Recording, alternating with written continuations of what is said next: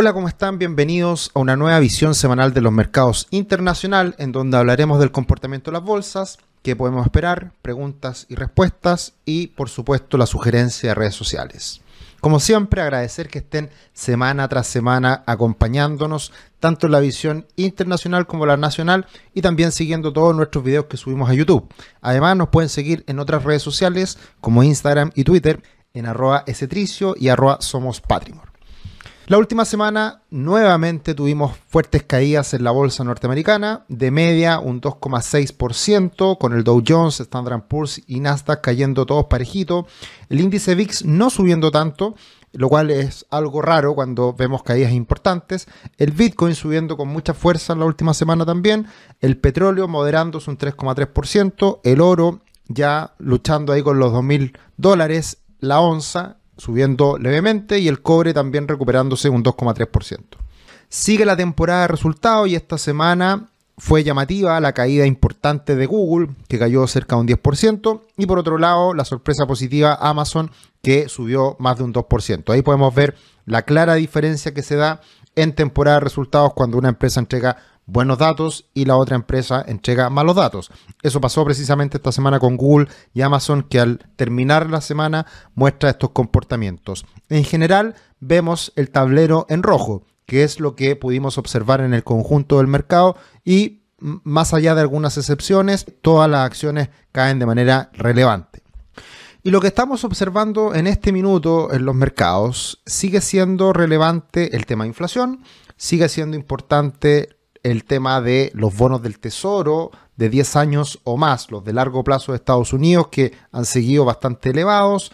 Sigue siendo importante lo que hará la Fed. Y por otro lado, todo este escenario económico no conversa de manera muy amable, si se quiere, con las cifras económicas que siguen muy fuertes en Estados Unidos. De hecho, conocimos esta última semana los datos de crecimiento en Estados Unidos y vemos un avance del PIB en el tercer trimestre de un 4,9%. Cuando ya era alto el 4,5% esperado, sube un 4,9%. Y esto llama la atención porque desde hace mucho tiempo que todos estamos esperando una desaceleración, una recesión y que con ello la Reserva Federal baje las tasas y eso no está ocurriendo. Entonces, lo que podemos observar hasta ahora, la Fed no va a subir más las tasas y eso lo podemos ver en cómo ha ido cambiando este otro tablero que miramos semana a semana de las, perspectivas del mercado respecto a alzas de tasas por parte de la Fed. Y vemos que en la reunión de la próxima semana se espera ya con casi total certeza, por decirlo de alguna manera, nunca se sabe, pero ya hay un 99,9% que el mercado espera que se van a mantener las tasas en noviembre. Y también se está esperando ya con un 80% de probabilidad de que las tasas también se mantengan en diciembre. Entonces, ¿qué es lo que está pasando? Las tasas no van a subir más, lo cual es una buena noticia, pero también el hecho de que los datos económicos sigan saliendo muy buenos, eso hace que también las perspectivas futuro no permitan que la Reserva Federal baje las tasas. Y sabemos que a los mercados les gustan las tasas más bajas. Entonces, con tasas altas y con crecimiento económico estamos en un escenario bastante negativo para los mercados en el corto plazo. Lo que más quieren los mercados en este minuto es que realmente se concrete la desaceleración o incluso la recesión económica, porque de esa manera las tasas podrían bajar y eso permitiría un impulso en las bolsas a partir de menores tasas de interés. Pero eso es lo que no está ocurriendo y por eso hoy en día la bolsa norteamericana lo está pasando un poquito más mal eh, y las perspectivas futuro, si bien económicamente son favorables, lo cual todos deberíamos estar celebrando, no necesariamente es algo bueno para los mercados porque si siguen las tasas elevadas, eso es sin lugar a dudas un, un aspecto negativo para las bolsas, para las acciones, para las empresas que tienen más costos financieros y también para las personas. Ahora, ¿cuándo se va a romper esto? ¿Cuándo va a cambiar esta situación? No lo sabemos y además se ha ido postergando esa posibilidad a partir de estos datos que hemos ido conociendo semana a semana. La buena noticia, ya que eh, hacia el final de la semana eh, se moderó un poquito las caídas que estábamos observando, la buena noticia es que la inflación del PCA, de la, inflación que se extrae del PIB de Estados Unidos y que es lo que más mira la Reserva Federal, eh, se mantuvo dentro de las expectativas. Y por lo tanto, si bien la economía norteamericana sigue muy fuerte, lo cual podría generar presiones inflacionarias, eso no se está observando hoy en día y sigue esta moderación que evidentemente mantiene todo relativamente calmado, relativamente tranquilo. Así que por ese lado eh, podemos respirar tranquilos en, esta, en este momento y atento a las cifras que vienen y atento a la situación que se está viviendo en los principales instrumentos. Súper importante lo que sigue observándose en el bono del Tesoro de 10 años. Acá está este nivel que se alcanzó del 5%, se moderó, sigue ahí una cierta lateralización, eh, cae bajo los niveles de 4,88, lo cual es bueno pero sigue presionando al alza. Vamos a ver si es que esto realmente hay un giro y una corrección mayor o puede volver a buscar esos ese 5% que ha sido evidentemente un factor de preocupación. Acá están las perspectivas de las tasas para los próximos dos meses, pero lo más relevante en los últimos días, la última semana, ha sido ya la confirmación del Standard Poor's 500 de romper esta directriz alcista que la miramos durante mucho tiempo. De hecho, aguantó muy bien ese nivel en, la caída previa, repuntó desde los 4.250 puntos a los 4.400 y fracción. Estábamos todos tranquilos, estábamos todos esperanzados en que iba a venir la recuperación de fin de año, pero finalmente viene la caída, que además se suma el hecho de que rompe la media móvil de 200 periodos. Así que muchos están bastante preocupados ante esta debilidad de la bolsa norteamericana, pero hay, hay de todo, la verdad, hay de todo y lo vamos a ver más adelante. Eh, si siguiera cayendo, y más o menos algunos analistas esperan que caiga un 5% más, eh, está ahí también desde un punto de vista técnico la media móvil de 200 periodos, pero en gráfico semanal. Y ese nivel eh, seguiría siendo un gran soporte y un nivel incluso que algunos dicen podría darse una buena oportunidad de compra. Así que esta caída de corto plazo, que es fea, y, evidentemente enciende las alarmas, podría generar una caída adicional, pero en búsqueda de un nivel más atractivo incluso más adelante. Lo que era evidente y lo que de cierta manera se comienza a limpiar es que las valorizaciones estaban extremadamente altas. Y acá está el ratio precio-utilidad promedio de los siete magníficos, de las siete grandes empresas de Estados Unidos, que son las grandes tecnológicas, y esto se ha moderado bastante en las últimas semanas.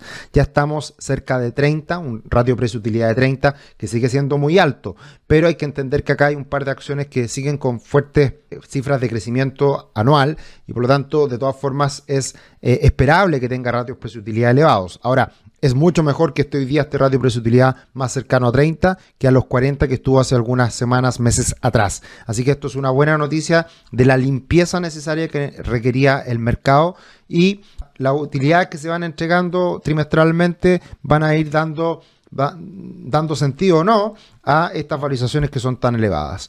Y mirando el resumen de lo que ha sido el año, todavía las acciones siguen subiendo. El Standard Poor's 500 sube en el año un 8,6%. Se ha moderado mucho el alza que tenía hasta hace algunas semanas atrás. El Nasdaq sube más de un 30%. El Bitcoin es la gran sorpresa, subiendo más de un 100% en lo que va del año. Se pegó una fuerte alza en las últimas semanas. Y por otro lado, las empresas de crecimiento aumentan más de un 20% en el año, que son muy parecidas a las acciones tecnológicas. Por el lado negativo, tenemos estos tres años fatídicos para los bonos del Tesoro a largo plazo, que hemos visto la gran caída eh, observada y, comentada ampliamente en el TLT. También tenemos que los activos inmobiliarios, los rates, también caen cerca de un 11% este año y después tenemos una variedad de instrumentos que están cayendo en torno al 2 al 3%, pero sigue siendo un año positivo para la bolsa norteamericana, las acciones tecnológicas en particular y el Standard Poor's 500 también en concreto. Tu futuro comienza hoy, conoce la primera plataforma de planificación financiera de Chile, crea tu cuenta gratis y obtén una gift card para comprar alguno de nuestros cursos de 25 mil pesos. Sigan aprovechando esta promoción, la mantenemos vigente, así que súmense a todas las personas que han creado una cuenta y que están comenzando a planificar su futuro financiero absolutamente gratis. La próxima semana viene recargada de noticias y una de las más importantes es la decisión de tasas de la Reserva Federal. Se espera que se mantenga en el rango cercano al 5,5%. Lo importante ya no es tanto la tasa, sino como siempre el statement, el comunicado que se entrega posteriormente y a ver si hay algún cambio, alguna modificación, teniendo en cuenta que ya Jerome Powell hizo un cambio en el discurso. Y eso puede ser relevante de esta reunión en donde ya probablemente se vaya afianzando esta posibilidad de no más alzas de tasas y por lo tanto una espera a cuándo podría comenzar una disminución en las tasas que eso va a depender mucho de la evolución de la economía como lo decíamos anteriormente. Y como primera semana del mes también va a ser muy importante los datos de empleo como el ADP, como los JOLTS eh, y también como eh, los datos oficiales de empleo en Estados Unidos, como son los non-farm payrolls que salen el día viernes a las 9 y media hora de Chile. Y también, como siempre, los ICM, tanto el de manufacturas, que no es tan importante como es el de servicios, que también se conoce el próximo día viernes. Ahora, a pesar de todo el pesimismo que hemos comentado anteriormente y con estas caídas de la bolsa norteamericana, la verdad que estamos en el mejor momento estacionalmente hablando. Y acá tenemos a Carson, que nos entrega tantas estadísticas habitualmente y nos dice que estamos precisamente día 27 de octubre en el mínimo del año en promedio, desde el año 1950 a la fecha. Y por lo tanto, de aquí en adelante la estacionalidad es muy positiva y por lo tanto también, a pesar de la debilidad técnica y de las malas cifras que hemos conocido recientemente, no sería raro que comencemos a ver un mejor panorama para las acciones por este fin de año, que siempre están positivos estacionalmente hablando y también teniendo en cuenta eh, las caídas recientes. En ese sentido, también el indicador Bull and Beer de Bank of America sigue eh, anunciando compra en niveles de extremo pesimismo y lo que sí yo tomaría en consideración es que para mí el indicador de sentimiento contrario, como es el, eh, el de la Asociación Americana de Inversionistas Individuales, el Bullish Sentiment, está hoy día en niveles de 30, lo cual todavía no es extremadamente pesimista. Y por lo tanto, por acá yo podría decir que todavía no estoy tan claro de que venga un rebote y todavía podría seguir el pesimismo en el muy corto plazo.